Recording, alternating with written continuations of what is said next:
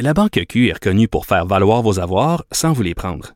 Mais quand vous pensez à votre premier compte bancaire, tu sais, dans le temps à l'école, vous faisiez vos dépôts avec vos scènes dans la petite enveloppe. Hmm, C'était bien beau. Mais avec le temps, ce vieux compte-là vous a coûté des milliers de dollars en frais, puis vous ne faites pas une scène d'intérêt. Avec la Banque Q, vous obtenez des intérêts élevés et aucun frais sur vos services bancaires courants. Autrement dit, ça fait pas mal plus de scènes dans votre enveloppe, ça. Banque Q. Faites valoir vos avoirs. Visitez banqueq.ca pour en savoir plus. Grand philosophe, poète dans l'âme, la politique pour lui est comme un grand roman d'amour. Vous écoutez Antoine Robitaille, là-haut sur la colline. Les maisons des aînés font l'objet actuellement de critiques sévères de la part des oppositions. On en parle avec la ministre des aînés elle-même, Marguerite Blais. Bonjour.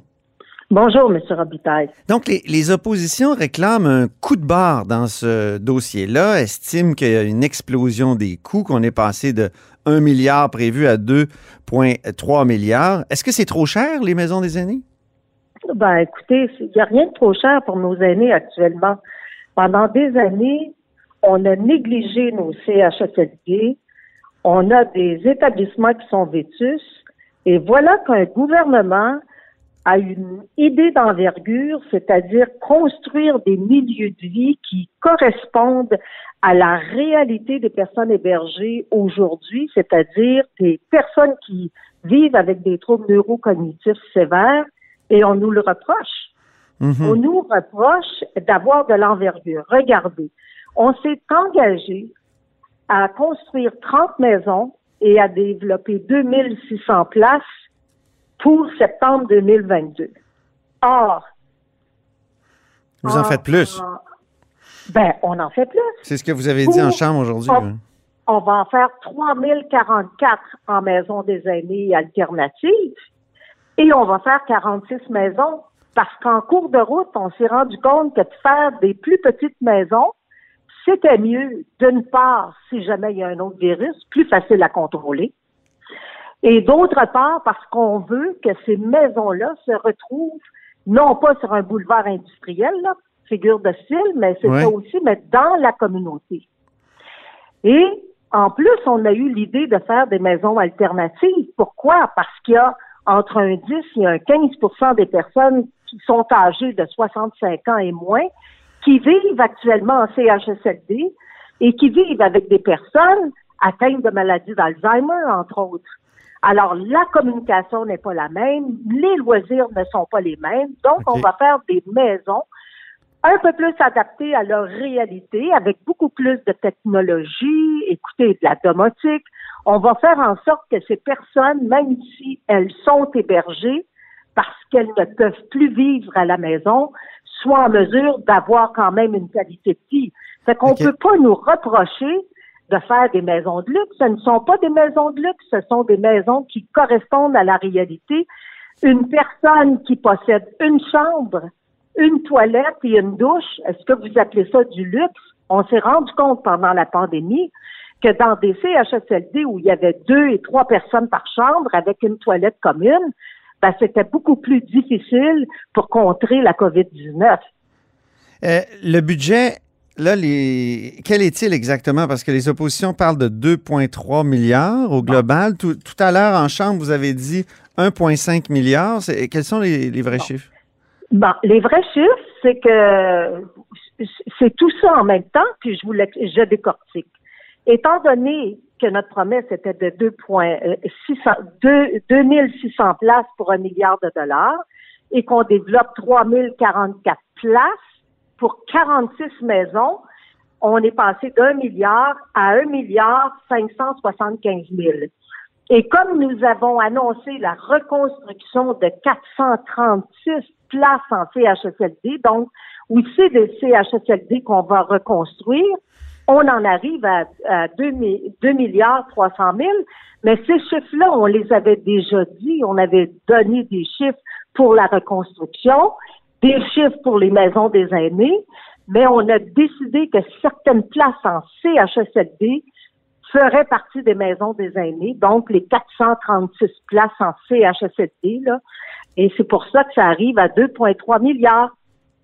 Euh, en 2007, quand vous êtes arrivé, euh, en politique. Euh, vous avez lancé la consultation publique sur les conditions de vie des aînés. La conclusion, c'était qu'il fallait de, le plus possible garder les aînés euh, à la maison. Hein? Je suis entièrement d'accord. Et là, je me souviens, j'étais là à la conférence de presse, Régent Hébert, qui était un des, des, commissaires, il dit ça prendrait 500 millions pour lancer une assurance autonomie. Vous êtes tombé un peu des nues à ce moment-là, vous étiez étonné des propos de votre propre commissaire, mais 500 millions, c'est bien moins que le 2,3 milliards dont vous, venez de, me parler. Or, il fallait pas mettre l'accent sur maintenir les, les, aînés à la maison. Pourquoi pas avoir pris cet argent-là pour faire une assurance autonomie?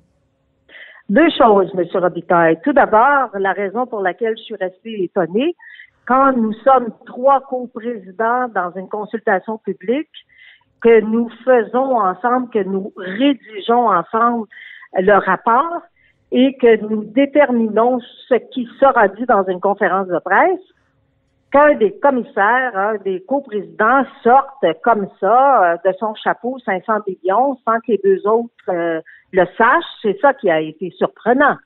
C'est assez surprenant, faut le dire. Deuxièmement, euh, le maintien à domicile, je pense que tout le monde en a toujours parlé au gouvernement de la coalition Avenir Québec, notre engagement sur quatre ans était de 800 millions de dollars pour les soins et services à domicile. Or, mhm. au bout de quatre ans, nous, nous aurons injecté 1,4 milliard récurrents pour les soins et les services à domicile. Les maisons des aînés, les CHSLD, les maisons alternatives, ça correspond à 2,8% d'hébergement. Mm-hmm. C'est pas, ça, ça prend ces services-là quand les personnes ne sont plus capables de vivre à la maison. Mais il n'y a pas un gouvernement qui serait en mesure de tenir, tu sais, d'être capable de développer autant de places en si peu de temps et des places qui coûtent cher. Donc, il faut donner aux gens ce qu'ils souhaitent à domicile. Il faut faire les deux services en parallèle. Et pour moi, les soins et les services à domicile, c'est pas seulement une question de santé, c'est une question de communauté. Mais là, on dirait qu'on met l'accent encore sur l'hébergement en développement des maisons des aînés et non. Ben, on met ça dans le ben béton, comme disent les oppositions, on met ça dans le béton plutôt que de faire une assurance autonomie qui permettrait ben, là, à, la personne aînée, euh, euh, âgée, de, de, de réclamer des soins, de pouvoir les payer et tout ça, non? Ben, écoutez, ça, c'est l'idée du docteur Régent Hébert, son assurance autonomie. Moi, je ne veux pas entrer là-dedans.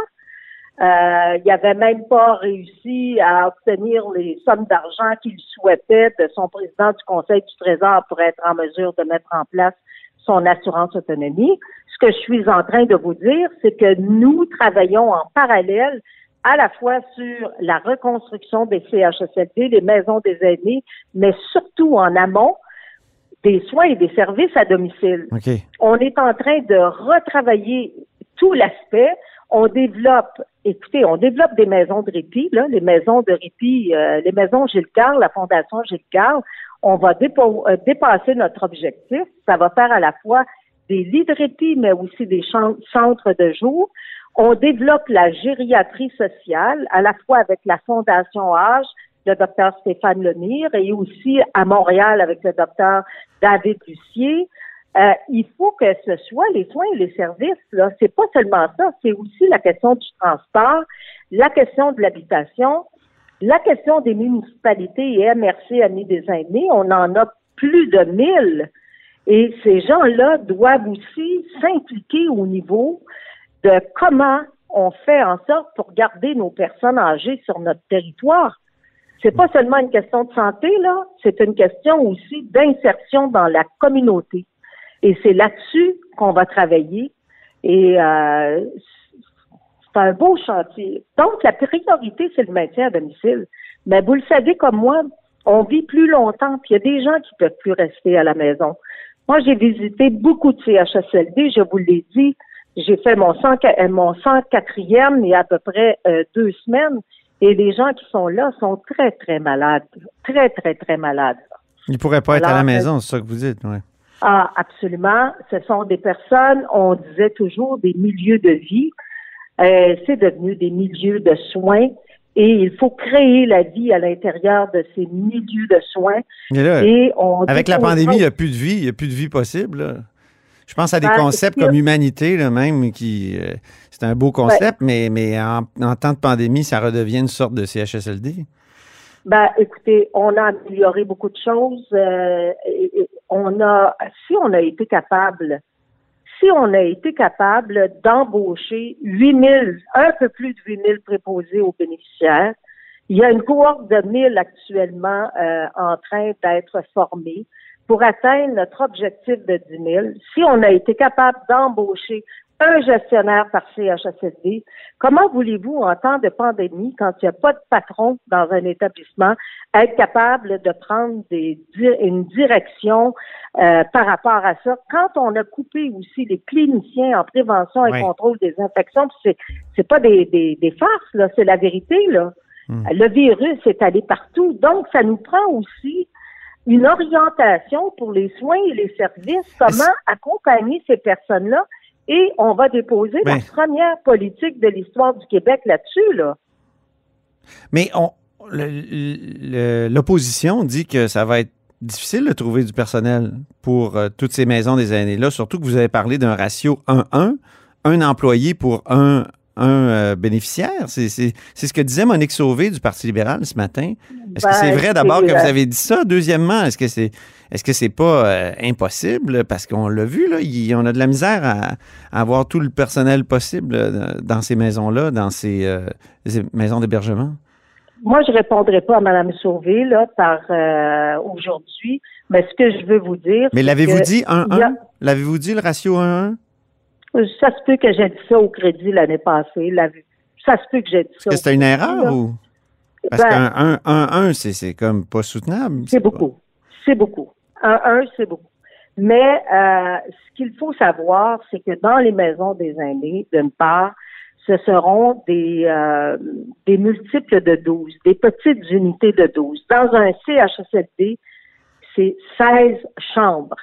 Dans une maison des aînés, c'est 12, 12 chambres avec une petite salle à manger, un petit salon.